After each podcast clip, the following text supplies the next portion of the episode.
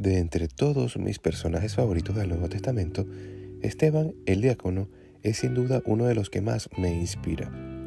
La primera vez que se habla de él en la Biblia, ya se dice que Esteban estaba lleno de fe y del Espíritu Santo. ¡Wow! Esa es una buena forma de ser presentado, ¿no? Me encanta cómo la escritura usa el término lleno. La vida de Esteban era como un recipiente y no estaba a medias, él estaba totalmente lleno de Dios. Esteban brillaba con la luz de Dios y hacía cosas impresionantes para el reino de los cielos. Pero todo eso era una consecuencia de estar lleno de aquel que es la fuente de todo. ¿Y tú? ¿Cuán lleno de Dios te sientes? Hasta rebosar. Quizá a medias o apenas un poquito. Es fácil que nuestra vida se vaya llenando de las preocupaciones y distracciones del día a día que cada vez haya menos espacio para lo que es realmente importante.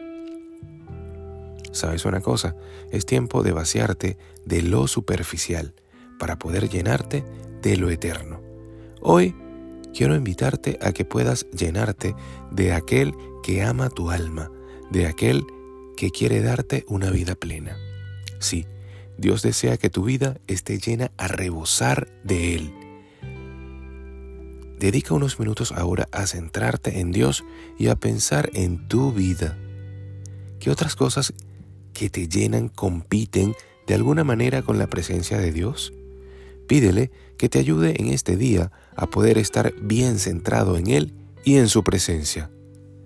Dios anhela estar contigo hoy y siempre. Que tengan un feliz día, que Dios los guarde y los bendiga.